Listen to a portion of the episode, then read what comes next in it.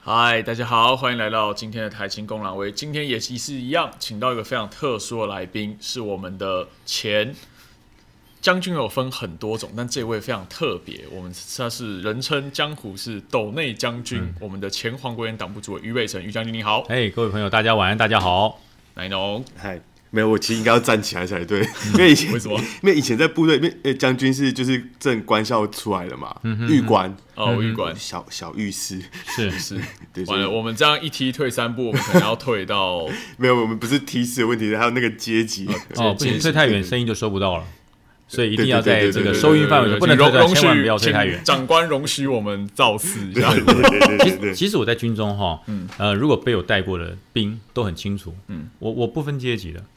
啊，我分解，所以你看，你们现在军中吃饭哈，用餐很重要的一点就是会有长官桌，对，然后有个定位，对，在五四两女吃饭没有定位，哇，你有没有去过清水休息站？翻桌率有有，就是翻桌率，那个桌子都是空的，没有一个桌子，没有一个位置是属于某一个人的，谁去谁就先坐，坐了吃完就走，所以连我旅长都没有固定的位置，我拿了餐盘打了饭就坐，做了饭就走，所以呃吃完吃饱饭就走。然后呢，我的桌子可能下一个是一个二兵来做，可能下一个是个女官来做，都不一定。就是说我一个餐厅可能呃，我从十一点半开始吃饭，吃到下午一点半，每个桌子可以翻三次，哇，翻桌率。那剩下餐厅干什么？你有没有想过，为什么要这样做呢？对不对？为什么要餐厅每个营都有一个啊？那你这样做是不是有两三间餐厅会空下来？对对，一间餐厅当体育馆，我操，一间餐厅做体育馆，里面有半场的斗牛篮球场，然后有这个跑步机，有举重，有投篮机都有。另外一间就是当成礼堂，因为我们那个野战部队没有礼堂，嗯，所以用这种方式，呃，在最不花国防预算的方式之下，让大家吃饭可以开心，让大家下雨有地方运动，让大家有地方集会，这当时我做的。我要是那时候在五四两，我就签下去。哎，我跟你讲，当时哈，当时我们做旅对抗，我们当时做旅对抗，不千万不要，千万不要冲动。有有有有，就是有有有有有有。红洞球案发生之后，发生之后出了事之后，我去接旅长，呃，当时各级长官就说啊，好北辰，不要搞旅对抗。你现在这个单位这样子乱成这样，打旅对抗会出大事啊！我说就是乱成这样才要旅对抗，更要练。我说为什么你知道要？聚集所有阿兵哥还有弟兄的向心力，对，你要有一件事情让他们非注意不可，没错，他们才会把士气集中。所以我是在我的坚持之下，一定要做旅对抗。所以本来应该是十月份要做的，因为我呃六月呃七月份去接了旅长，本来十月份要做旅对抗，他们认为说出了这么大的事，这么多人上街头抗议，所以旅对抗取消。我坚持要做，十二月继续做，所以我是破陆军的这个记录，在十二月二十五号圣诞节的晚上，我们还在外面对抗。哇，对，所以我们在圣诞节那天晚上平安夜在哪里过了？在西湖糖厂，在野外过了。哇，对，所以那是非常难忘的回忆。哎，我觉得其实现在当兵应该就是要这样练才对。是啊，不然长期国军都一直都应该是这样，应该要这样子练，都应该要这样子啊。但是我去年教招回去，我有感觉到开始变硬，因为以前教招很松嘛，聊天聊到那个。但是我去年回去，我是八月回去，是去那个斗焕平，然后桃园人嘛，后备旅，然后每天行军，每天打靶，跟以前有很大的差别。我那时候想，哇，国防部是有心理准备要要要动了，是不是？这是对的，对，这是对的。其实不管打不打仗，不管打不打仗，军以战为主，战以训为先。你不训练，那搞什么？那全部就解散算了。对，军队一定要训练，而且训练的军队不会出事。对，很多人很多人讲说啊，训练会出训练为安，不会，训练才不会出事。那个伞哈没事做发慌就会出怪事，真的。其实我当初因为我自己也是军人家庭，然后我那个时候特别去考预官，我其实那时候差一点要签下去。真的，可是我我那个时候很认真看了一些国军的状况，我觉得因为战士生在成平时代，我觉得是最大的悲哀。而且我那个时候看坦白讲，我看到是有真的是有点涣散的状况。对，所以我那个时候就后来还是决定没有没有签，没有没有加入军旅生涯。国防国防部的损失啊，一直是我遗憾。然后坦白讲，因为我是对国军真的很难签下去啦，因为我那我那时候我当兵的时候是。负责军械，我是军械师。哦，军械师。我那时候看到装备的状况，我我也很难签得下去。哦，这个哈，每天二请。其实我我们国家的装备一直一直陷在一个没有办法拔出来的旧的思维，叫做勤俭建军。对，你发现哈，国军对于很多东西叫舍不得，所以每个单位都有库房。你库房打开，天哪！我跟你讲，我我曾经有过这么一个经验，我回到了五四两旅之后，我当营长的装备居然那个营还留到。对对对对对对，没错。不舍得丢装备是二战，有我觉得我觉得尤尤尤其是陆军的状况更更严重，不舍得丢，真的不舍得丢。那而且陆军有一个，我觉得应该跟海空军学习一下。呃，所有长官到陆军来，呃，请问一下长官，你们的装备有没有问题？报告长官，没有问题。一切正常，妥善率都可以到达百分之九十以上，这真是笨蛋哎！对啊，你当然讲的越烂越好啊，所以才有新的东西对。所以我当旅长的时候，这个某个长官到我单位来来试导，他因为成啊，你们单位的战车怎么样？我说还好不打仗，打仗就完蛋。他为什么？我说大概有百分之三十的战车是不能动的，有百分之二十战车是战车炮打不出去的。只有百分之三十的战车不能动。对，你知道很多营区只有百分之三十能动。哇哇，那就那这个营长这个主观就太差了野。野战单位的妥善率还是比较高一点，因为我们要接战备，而且对五四两旅有个特性，他每年都要去一次三军联训，哦，所以战车不动都不行，他一定要动，就是全旅清空带到恒春去。四两算金石哦，呃，这最硬的，对。最硬五五五对，这野战单位都586都也很硬啊。都很硬。五开头。对对对。对，像我们在关子部就。我觉得那个地区指挥部比较好。对。你只要是装甲旅或是机步旅都很硬。我也是机部啊，但是我觉得我们的状况可能跟一些就是像你们这种比较硬的实战单位，还我觉得有一点点落差。那。因为你们不用不用进联勇，你们不用打三军联训但是五字头都要我们虽然有驻地，但是我们在驻地的时间超短啊，，但一年三个月都，在出去哦，一年三个月在在一一年里面有三个月在驻地，其他的全部都不在。下基地啊，联勇啊。我那时候最遗憾的是，因为玉官训完，其实下部队义务役就是你就剩半年的。嗯我其实那半年就是泡在山上基地，我完全没有打到任何东西，哎，其实我就遇到高中。其实呃服兵役的人应该喜欢下基地，对，对啊，比较自由啊，而且你下下基地那个场景是跟你在电影看那些军教片的场景一模一样。比较像当兵。对，那你在驻地哈，其实应该你会觉得你是清洁队的，对啊，我跟你讲，我那个时候玉官哈有没有？我当过那个木工、嗯油漆工、水电工、呃电脑记账管理师，然后我们卫兵司令，反正当然你想啊，搞砍树、伐木工，嗯对，大家什么都做过了，嗯，对对，照理说国军退伍的弟兄出去出路应该很广啊，对啊，对不对从拿武艺，从拿扫把到打电脑，他都可以做啊。对对，所以说国国防部应该这样宣导啊，加入国军，对不对？生涯规划这个无懈可击。有啊，现在不是说什么什么开启迷彩人生彩色，嗯穿上迷彩人生彩色之类的嘛？就是他们现在招募广告是这样子。对，他们是这样讲啦。可是我其实我真的觉得哈，其实我对于国军的招募，我真的有一点点的看法。那其实这个看法，在我当旅长的时候就已经跟很多长官报告。我说，你给这些当兵的弟兄再多的心想都不够，你给他再多薪水，不是钱的问题，一个兵给你五万块一个月，够高了吧？可是他不会来，为什么？他要的不是这五万块，他要的是我当完四个四年兵之后，我到了社会上，你给我什么？有没有存到第一桶金？有没有学到一个技能？对，那其实我说我们国家有一个非常，当时金国先生留下来非常好的一个设施，叫做退国军退服官兵辅导委员会对。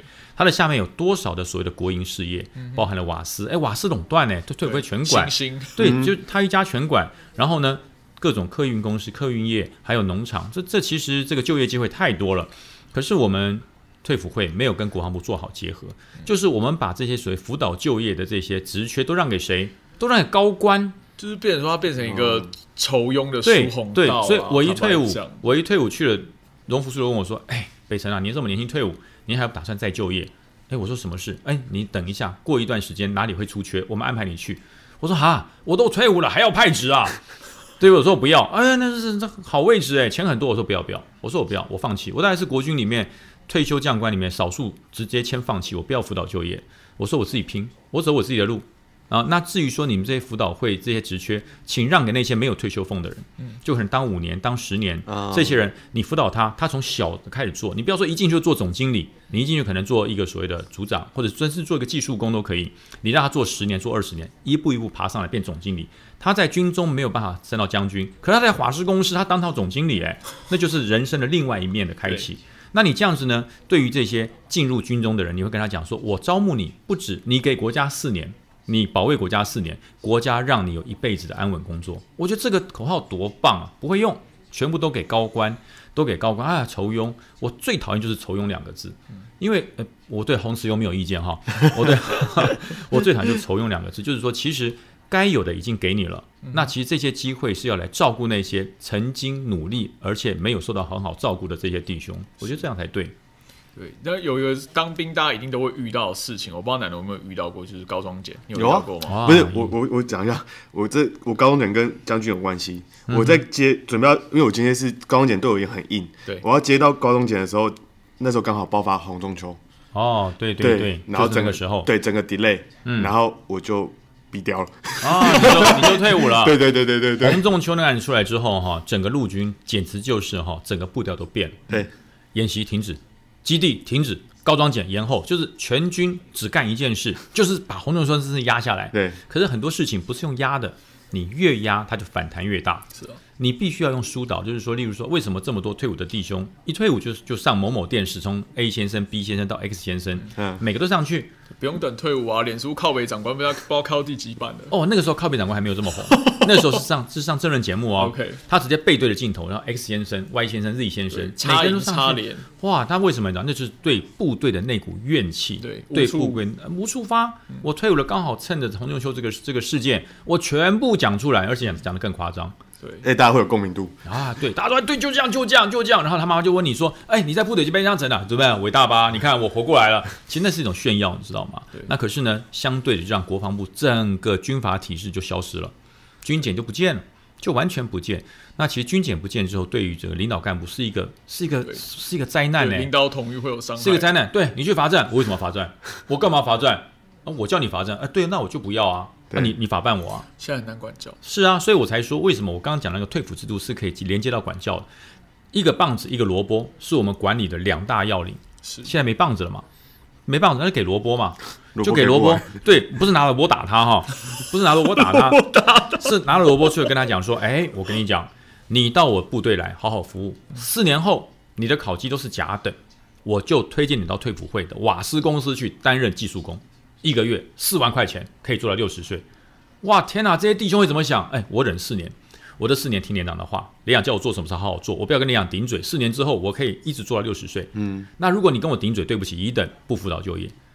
那我就讲，这是萝卜跟棒子，你一定要给这个所谓领导军官一个法宝，什么都没给他，对不对？就给他一张嘴，天哪，说破嘴，跑断腿，这是之前我们的长官常跟我讲的。哎，就是这个人听说现在干到部长，对，他说要缩断腿，哎，缩断嘴，跑跑断腿，要用这种精神呃才可以滚动式管理哎滚动式管理，用和尚念经的方式。天哪，那你去超度好了，你干嘛 来来管兵呢、对不对？所以没办法，这我觉得真的陆军的思维好像都还是比较一板一眼一点，嗯就是说，因为以前有那个绝命令绝对要服从嘛。嗯嗯我当初进去其实我也是抱有这样的心态，因为坦白讲，我受训的长官跟我下部队的长官都有点 issue，有点状况。嗯那我那个时候去，其实也承受很大的压力，但是我那个时候就保持着说我要绝对服从，我才进去。就我觉得玉官很惨的，玉官在在会被欺负对啊，在实际部队都被被弄得很惨对欸。，但还好，因为我反正我抗压性很强，我撑过来。但是我坦白讲，回头去看那个长官确实非常不合理，所以他那个时候被申诉到已经我退伍前两个月，他都被调走。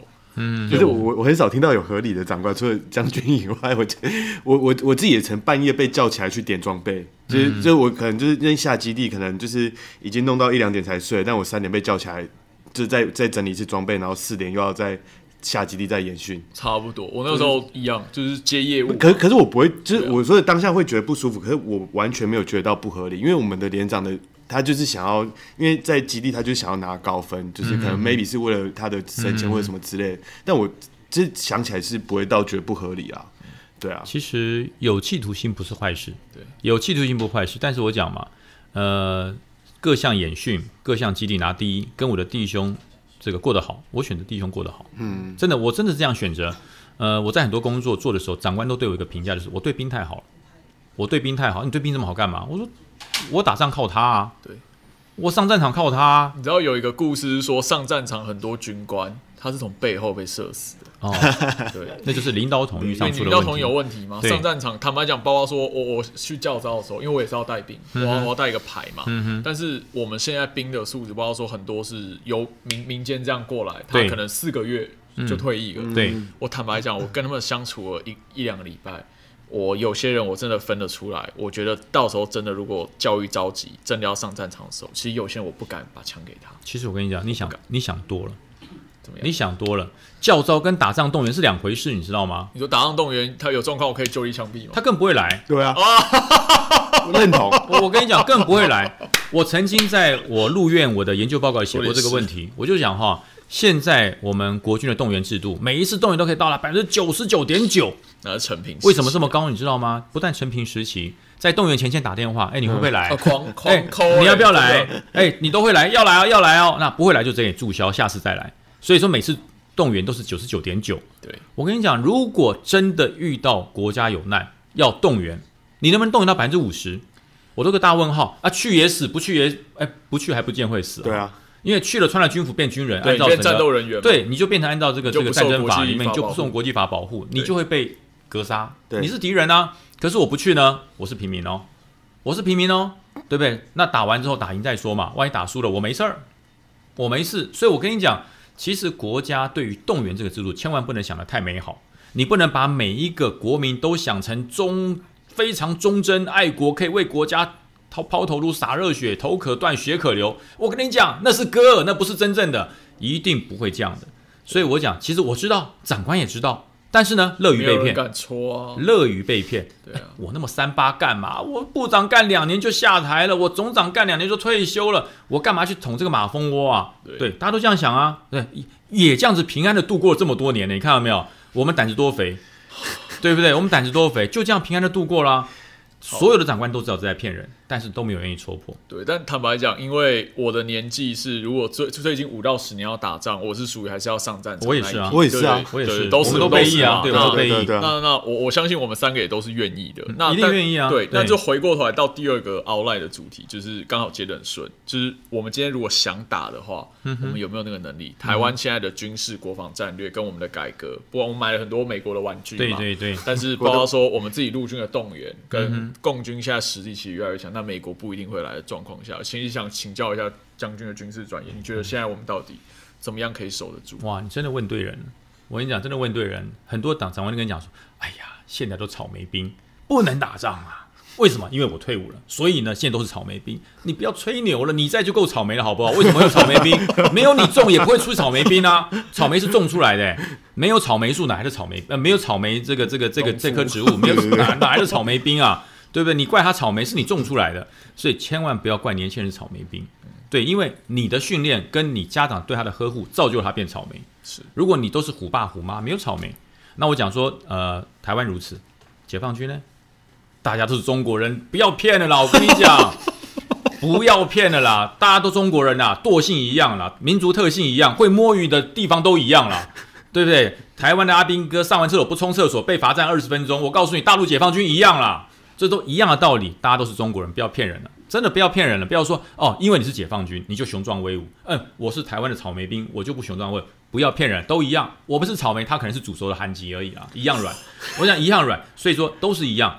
装备再好，装备再先进，重点你在人，这个人的精神战力动员了没有？哦，如果没有动员，那就是没有战力。那什么时候会动员呢？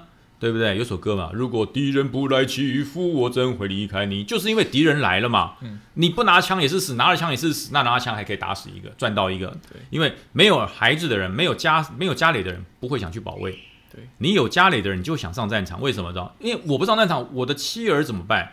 所以你拿着枪的时候，你是保家卫国，包含你的家。是对，所以我说两岸都是一样。所以有人说台湾不能打仗，那解放军能打吗？解放军他一胎制、哎、哦对不对？他更重视、哎，他断了就没有香烟嘞、对不对？他家的香火就断了耶，他就断。你看，所以我就讲嘛，训练跟这个所谓民族特性是一样的。我们如何，对岸就如何。那除非你承认，除非你说啊，台湾人不是中国人，我说我们就是嘛。我们的民族特性，我们过的节日，我们的宗教信仰一模一样。所以我说我们如何，他就如何。所以不用把他想太伟大。那至于武器的方式，我讲哈，人家说啊，解放军大，我们小，他那么多人，一人吐个口水，国军就游泳的都要变海军了。其实不是，虽然解放军很大，他要负责的疆界更大。对，你想想看，俄罗斯开始往这边越南、越南、印印度、巴基斯坦跟他好一点，对不对？蒙古它太多了，它的整个疆界将近一万多公里，哎，对，那你看它有多少个国家？那他要布置的解放军当然要多，当然要大，不然他为什么要分这么多战区？那真正针对台湾的是什么？是东东部部战区跟南部战区这一个部分三。十到四十万，三十到负三十到四十万，那三十到四十万能够全部挤到台湾海峡来吗？我天哪！因为蚂蚁雄兵啊，蚂蚁雄兵也不能这样打、啊。每个武器的做法，它要有它要有间隔，要有距离，要有复制配置，否则否则它一发炮弹打出就自己打自己了。对所以我说台湾海峡不够宽阔，也不够大。所以说，能够在台湾海峡这块地方能够真正整军精武来做这个登陆作战的，也就这么多人。多所以说，我们我们国军所创造的不是整体优势，而是局部优势。是我只要在台海这块地方创造局部优势，我们就有不败的感觉。我不要说我打败他们，我有不败的把握。那如果说你把这个战场扩到无限大，那我我没事，我到太平洋打干什么？那干我什么事啊？我就是守台湾海峡这一块。那这一块所谓的局部优势，我们可以创造。为什么？因为整个战场经营在我这里。你想想看，我们的马祖、金门在那么前面，所以马祖、金门以东都是我在经营的，对，都是我在经营的。那你说中 中共解放军这一块会比我熟吗？马祖、金门的水文，马祖地方的这个海底的特性，它会比我们国军熟吗？当然是我们熟啊，那是我们家。所以说你要作战，你要打仗，第一个在我家打仗，当然是我，当然是我占便宜，那也也是我吃亏也是我吃亏。为什么你你会伤害到我的人？对，所以说，但是最近的这个整个整体的作战形态就改变，就改变了。我们以前作战形态叫什么？叫做第一个战力保存。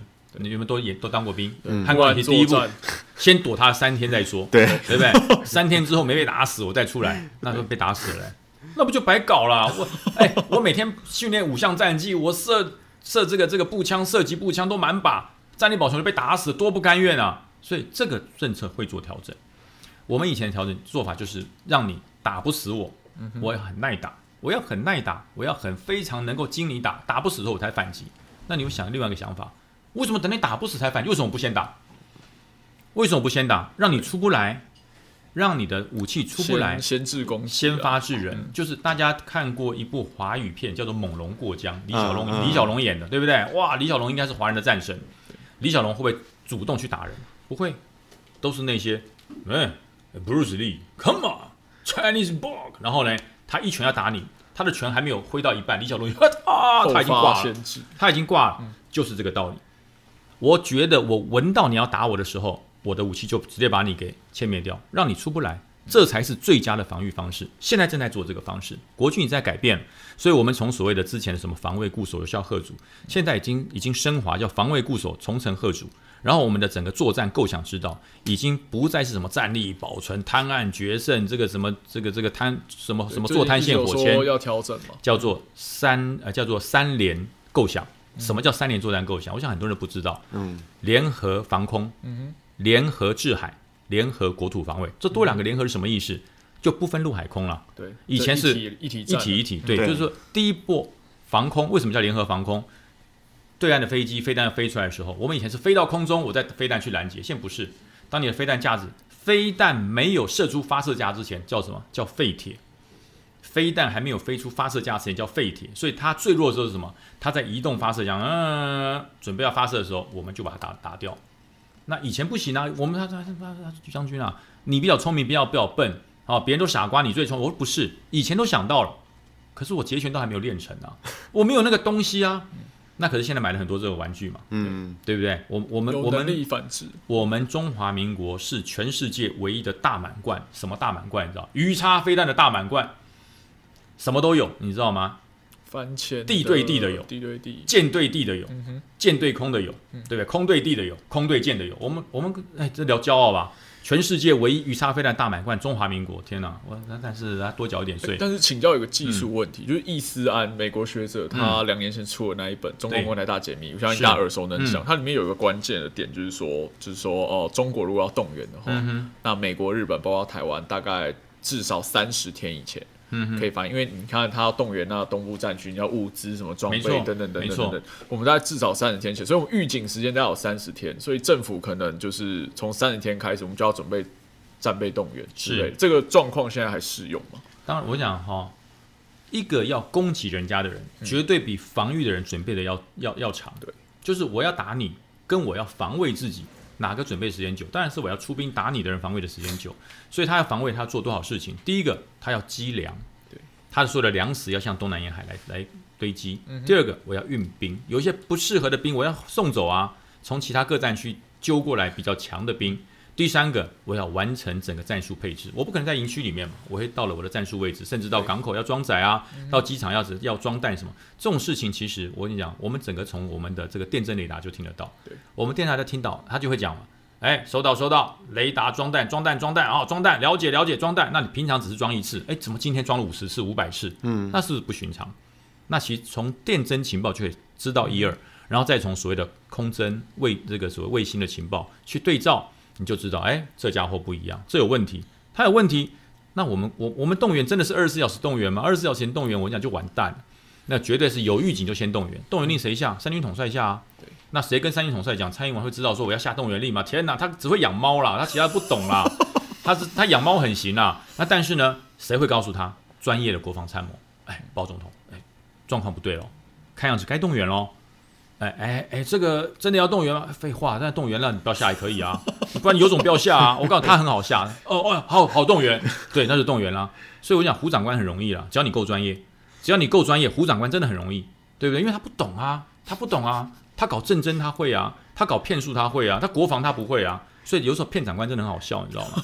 报长官不得了啦，那边失火了，那怎么办？灭火器不够，赶快去调。好，我去调。其实更没失火，你知道吗？那小小的火而已。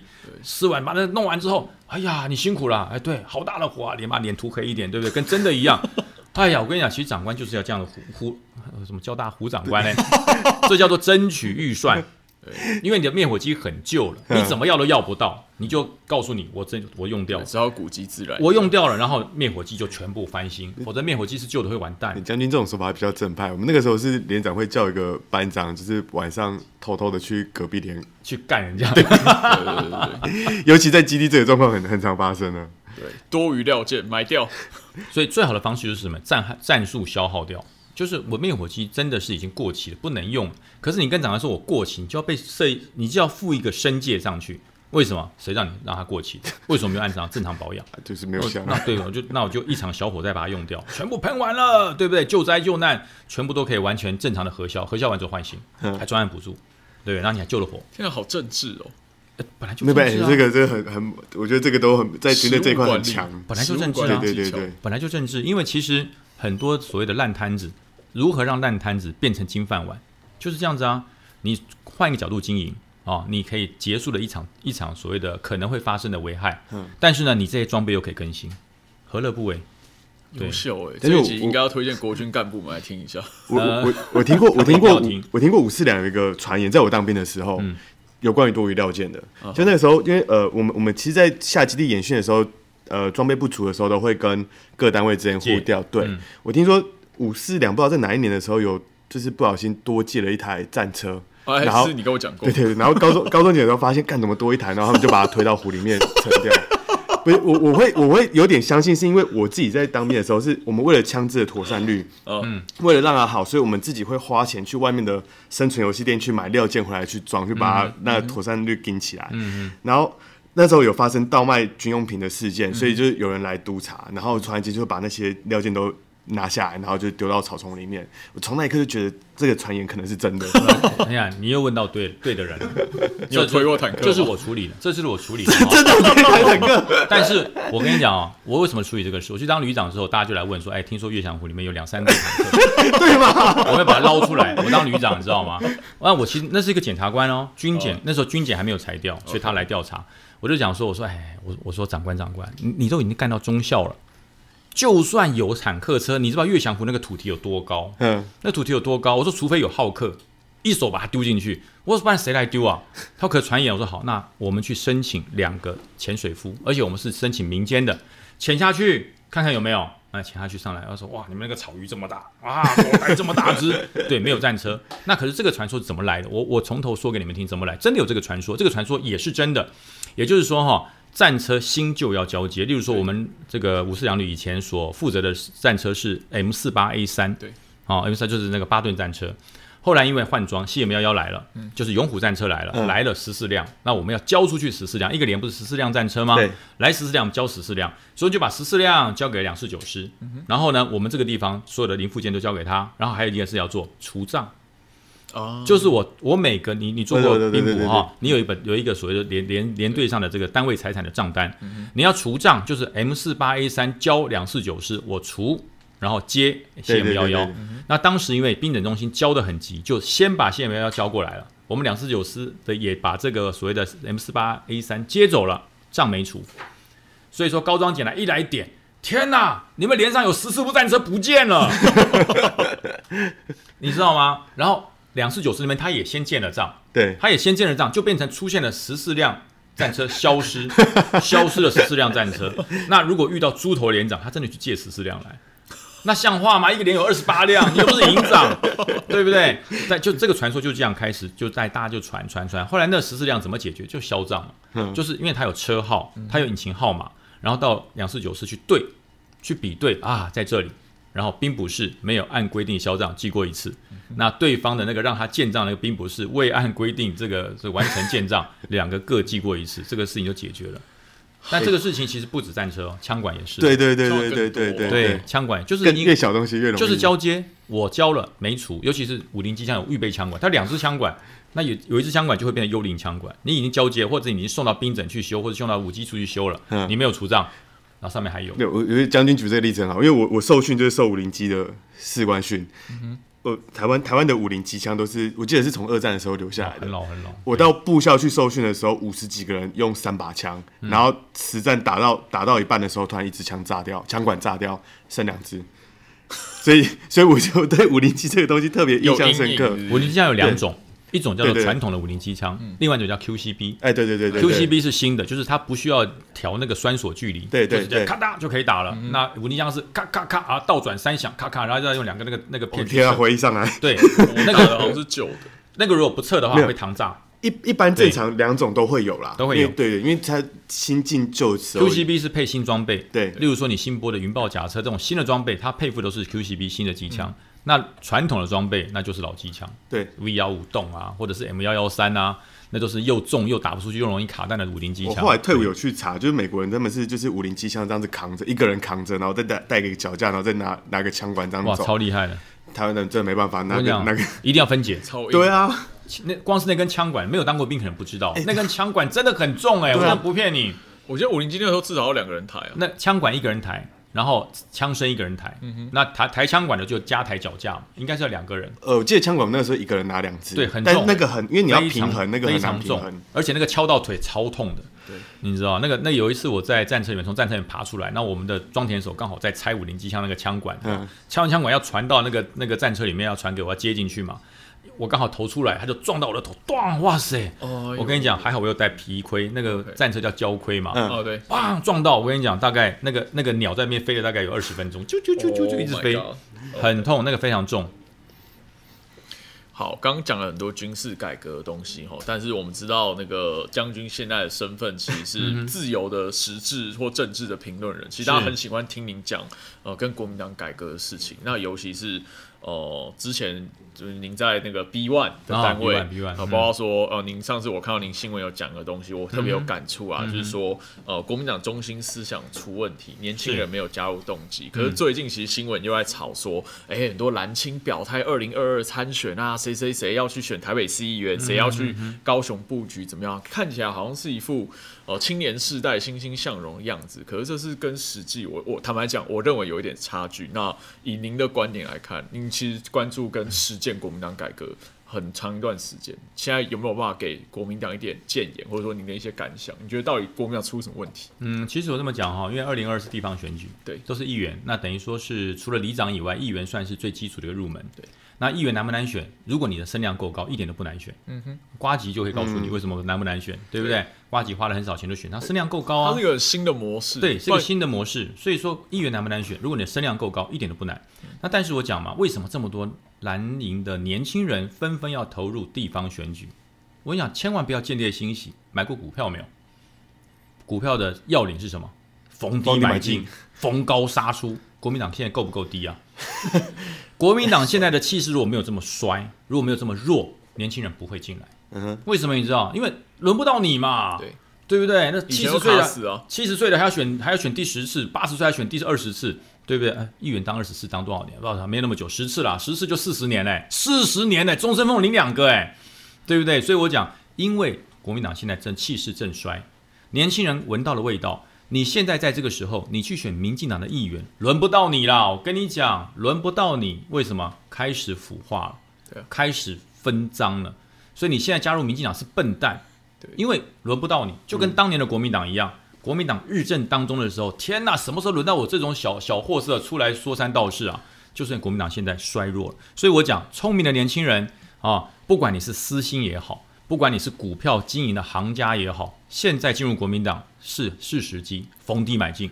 对，但是呢，买进的时候你要买对股票，你不要压错，你压错地方你会很惨。对，所以我说鼓励年轻人进来是对，但是中心思想哪里出了问题？我觉得哈，二零二二的这个国民党的选举，这次地方选举，我非常有信心，不会选的差，不会选的差，因为其实国民党抓民生经济、抓所谓个人的这个所谓的需求这一块抓的蛮精准的，但是民进党不会抓。可是民进党二零二四呢？我告诉你，民进党二零二四很会打，因为国民党的罩门还在。两岸两岸的问题，国民党两岸问题不解决，二零二四、二零二八都不要选，因为两岸的问题一定要解决。现在只要国民党跳出来说，我们坚持九二共识，然后对岸的这个这个国台办主任说。我们这里也是一致呼吁九二共识啊！我告诉你，你看看，你看看，喜闻乐见这个对岛内哎有中势力，我们岛内非常希望 有中势力能够上来哦。我们这个九二共识，共同推进共同推进祖国和平统一，一起创造大中华的未来。我告诉你，完完蛋了。然后民进党就好爽，你看舔共的政党又来了，你看他们就是卖台，怎么选？是啊。怎么选？所以我说哈，九二共识不是不是不好，九二共识创造了我们八年的经济繁荣，创造了八年台湾的这个平安与安全。但是九二共识也害了我们，九二共识害了我们的军力整备一直降在二十年没有前进，九二共识也害到国民党到现在无法跟民进党在台湾内部决一死战，你根本是不对称作战嘛，你的人承认你的人愿意跟你站在一起的人一年少一点。我觉得，但是这在蓝营内部，其实等下也听一下奶农的看法。就是从之前不要选主席，其实党内一直有类似的路线辩论。有一挂声音是觉得说九二共识很好用，它只是被污名化，我们一定要坚持，不能拿香跟拜。那有另外一派的声音是觉得说九二共识应该要，甚至说把它丢掉，或者说应该要改变，先封存，等等等等。对，想请问将军，您您那个时候的看法？我我一直都赞成九二共识要先搁置。嗯，为什么你知道吗？人不要这么愚忠，不要这么笨。拿不到政权，再好的政策都叫做假政策。先选上再说，先选上再说嘛。蔡英文有答应过说要做八万户人民住那个社会住宅，做了没？没有，八千户都没到嘞。那人家现在不当得很爽，对不对？所以你如果没有办法跟人民把假的讲的跟真的一样，你就不要出来选举。对，那假的是不是骗人？不是。如果你是一个负责任政党，你假的讲出来，你会把它做成真的，那不就负责任了吗？所以很多人说，哎，那民进党不讲九二共识，他讲这个所谓的这个中华民国台湾，你国民党跟着走中华民国台湾，你没有自己的特色，跑过一百公尺没有？难道人家跑一百公尺，对啊，人家跑一百公尺，人家又跑的，你用倒立的吗？你是有病吗？对，人家跑你也跑，谁跑得快谁就是冠军，对，一样道理。嗯，奶龙你觉得嘞？我其实蛮喜欢刚刚将军用那个名词啊，封存啊。我觉得封存是很好的道理，因为你其实你 对你们你确实你现在把它搁置掉，其实你某个程度你基本盘面的票也会也会有可能会得罪，不管怎样还是会投你。对，但我我但我没有我我觉得应该是说呃，可能两两个方向嘛，一个是九二共识这件事情是你是要把它的呃内容或实质性的名称这些去做一些调整，去把这个衣服去稍微改装一下，让国民党比较适合穿，或者说我们暂时先把这个。这个东西先封存起来，那等到说哪一天大家对于说哦怀念起九二共识这个东西还不错的时候，我们再把它拿出来，就这两条路线选择。但我不会觉得说完全把这九个公司完全去封灭掉，不能切掉，对啊，不能切掉。为什么你知道？那是所谓的跟整个 中华文化连接的一个做法，对啊，不能切掉。现在重点在于说，我要共识，对岸不要。我的共识是叫做。一个中国各自表述，他的共识叫做一个中国两种制度，不一样啊，这完全不一样啊。那现在蔡英文就是抓到了他们讲这个啊。如果今天习近平或是国台办嘴巴可以讲出来，我们遵从一个中国各自表述，我告诉你，蔡英文就疯了，他就疯了。可是对岸不会配合你演出啊。对，我觉得习近平可能会先疯吧，他会被爱国主义小粉红淹没中南海。对对对，所以我说现在就是很明白。中国共产党那一票所谓的激进的或是鹰派的人，他不会赞成你所谓的一个中国各自表述。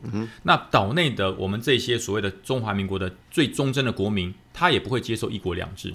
所以你就是在这个矛盾中间产生的这个九二共识，剩下我们还在坚持，我都不知道坚持什么。真的啊！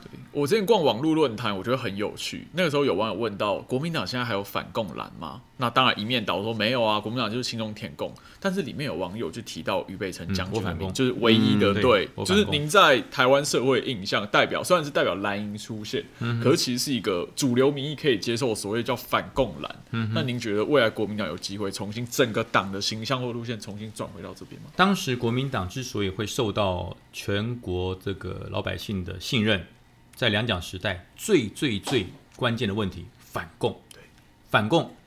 逢共必反，甚至做到反到什么程度？反到白色恐怖啊，对，那也是有点过头了。不过那是让人家觉得佩服的一点，就是他们两个虽然知道，呃，这两位两蒋在台湾这段时间经营，他明明知道他可能没有办法反攻大陆，可他对于反共的立场绝不改变，即使被联合国给抛弃，被美国给抛弃，他依然坚持反共信念。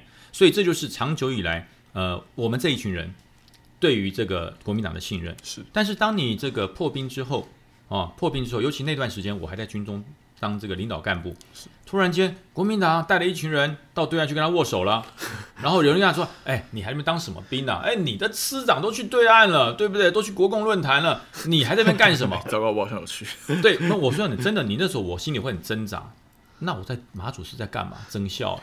我现在是不是该坐一艘船直接过来报师长，我来报道了，是不是？那那这是很矛盾的一件事。所以我说，其实因为国民党这样做，不要说哈，可能剩下那个所谓的钢铁蓝，就是我我非挺你不可啦。对对，那就盲目挺的会挺国民党之外，那些稍微哈有一些思考逻辑、思考能力的，包含现在在军中的志愿役士官兵，他都不挺。嗯，因为你不反共啊，你不反共，请问我们在这边当什么兵啊？对，难道我要打菲律宾吗？那不会嘛？南征？对，南征吗？所以我就讲他的这个整个作战的信念失去了。那为什么这些现役的官兵他觉得，哎，蔡英文还不错？为什么他反共？他不管他反共是为了台独还是为了什么，可他反共，他跟国军的这个使命结合在一起，对，而且他又做了一件非常巧妙的转移，叫做中华民国台湾。啊，非常非常巧妙。我跟你讲，他讲这个这这六个字，在民进党里面激起了多大的反弹？可是他压住，他顶住压力了。蔡英文可以讲出中华民国台湾，就跟国民党要把九二共识占封一样的困难，可是他做到了，所以他赢了。所以我就讲嘛，从一个民进党的嘴巴里面要讲出中华民国四个字，我告诉你卡喉咙啊，我告诉你会 会得喉咙炎呢、可他讲出来了，所以他赢了。那国民党可不可以先把九二共识暂时封存？我先认同台湾，我先认同台湾，对不对？未来，呃，有一个我我记得我在很多地方，人家问我说，哎，那将军，你定义一下中华民国，你定义一下中华民国。对，那有某位人就说，啊，我就是一九一一年当时创中华民国，不对，不是，那不是我的中华民国，我的中华民国很怂哦，但是很实际，可以合法使用新台币的地方叫中华民国，非常合理啊。真的、啊，非常合理那人家说，哎，那广东你不要，山东你不要，你家山东人，你山东你不要，我说可以啊，山东哪天可以花新台币，我就承认啊，很实际，很弹性广吧？富广东，对啊，对啊，没有错啊，我没有说我不要啊，他现在不能花，所以不是我的啊。以后你可以在那个地方直接合法使用新台币，那就是我的了，那就是我的中华民国。所以我比较弹性，比较务实。那这个其实跟广大的年轻人他是有链接的。你不要讲说，呃，锦绣河山在中花江畔又大群的牛羊，对不起，那牛羊一直都不是我的，对不对？你家向左向右，他不会听你的啊。地理是历史，历对史神话。他不会听你的、啊。对，松花江上再多的牛羊，再多的牛马，听口令立正，没有一只牛，他继续摇他的尾巴，吃他的草。为什么？他不听你的口令嘛？那你管什么呢？对，所以这我就要务实一点。对，真的要务实一些。那反共是必须的啊、反共是必须的。所以很多很多小粉红在骂我，你知道吗？小粉红骂我骂的多凶啊！出了一个背骨的将军，居然搞华独。对不对？所以我们要谴责他。我告诉你，我太高兴了。共匪谴责我，怎么不高兴 啊？对，共匪一定要谴责我啊！当共匪说，嗯，这个将军果然对祖国大一统有搞头，我告诉你，我要被抓去枪毙，我叛国哎、对，所以我说这这这是我的逻辑跟人家不一样，他们越黑我越高兴，我欢迎来黑我，你不黑我，我就觉得我做的不够，对不对？这就是我我的信念。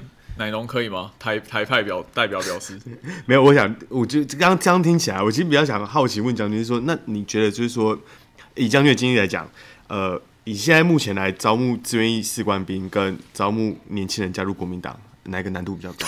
哎呦，我告诉你，加入国民党比较难。我真的不骗你，为什么你知道吗？我有理宰我则的哦，我有理哲，我有思维逻辑的。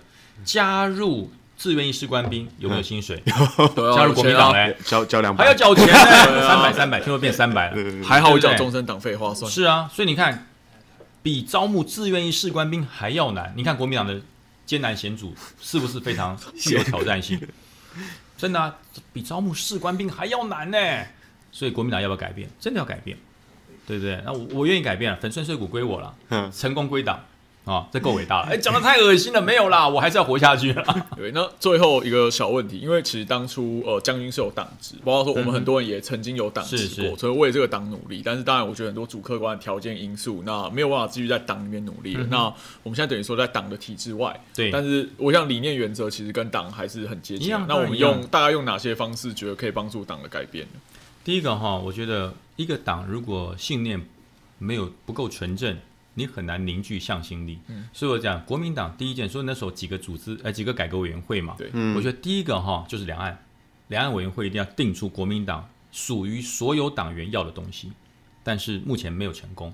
第二个组织，组织要改变，第三个财政，这三个要改变，这三个改变原则上基础的一个党到位了，嗯，对不对？所以我说两两岸政策要定出一个，我不要说全国同胞喜欢，至少所有的党员，包含年轻人。不要那个那个年纪大讲的话，就好像比较算。年轻人讲的话也是公平的。然后呢，组织改变要精要扁，而不是像现在这么复杂这么庞大。好，我们以前现在的组织是一个一个组一个会对以前一个部会，因为我们以前是执政嘛。那现在不需要这么大，要扁要平。然后呢，财政呢，我讲财政要缩，量入为出。我们现在都是这个入不敷出啊。对，所以我这三个就想改变了国民党未来。呃，让让年轻人看到希望，让年轻人看到这个党是欣欣向荣的。我觉得年轻人就进来了。我我突然有点感觉，好像在听主席参选的这个宣言啊。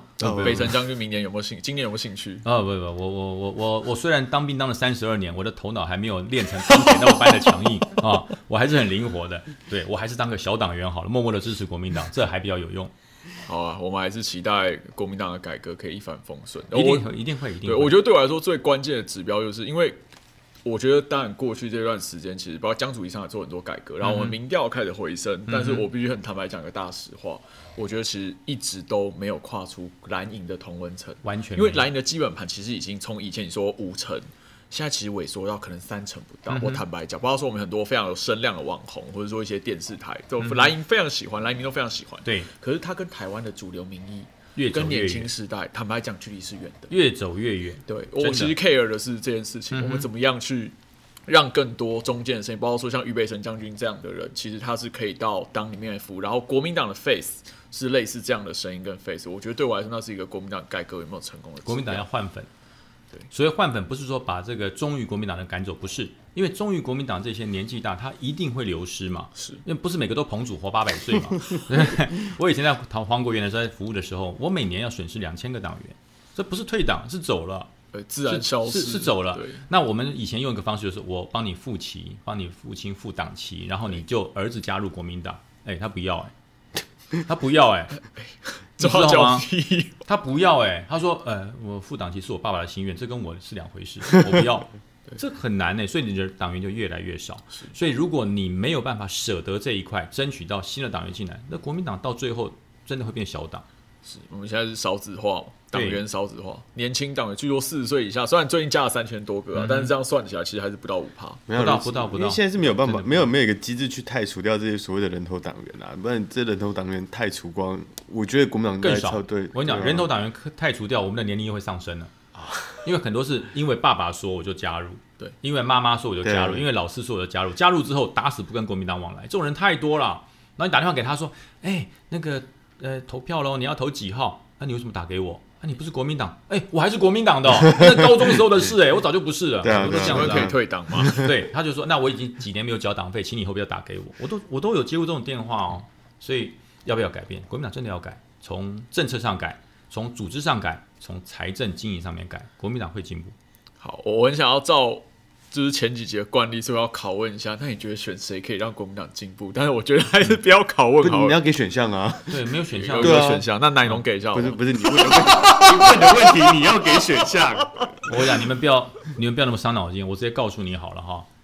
要选下一任国民党党主席的人，就是要带国民党二零二四重返执政。我再讲的更精准一点，你就是要出来选总统，代表国民党选总统，你就要跳出来选。主席总统合一就，对，就是要合一。你不选总统，你出来干嘛？他演什么啊？对不对？你不要演了，你要出来选这个党主席，就是要扛总统大任，就是要一肩扛起，不要闪闪躲躲，还要大家众星拱月。你除非你是于北辰，对不对？众星而拱之，你又不叫北辰，对不对？所以北辰才要拱，其他的人想要选党主席的人，你就勇敢的说，我二零二四要带大家重返执政，但是我必须先过二零二这一关，二零二这一关过不了，我就三优娜娜拜拜。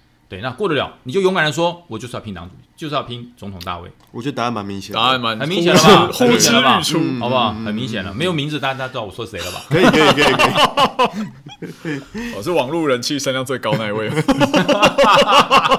我没有讲。好，谢谢今天台青共好为，谢谢俞北辰将军，谢谢谢谢下次见。好了，拜拜拜拜拜拜。干干嘛？你是面露男生是？呃我没有讲名字哦。对，我跟你讲，我已经我已经答其复了其实。我觉得，如果是外面的人听，他不一定听得出来我们自己人一定听得懂啊。自己人听得懂，对可是我讲的很实际，我刚来的，所以我听不懂。你听不懂啊？听懂吗？对对对，很明显啊，嗯，很明显，很明显。嗯 对啊，嗯，曾经当过党主席，然后呢，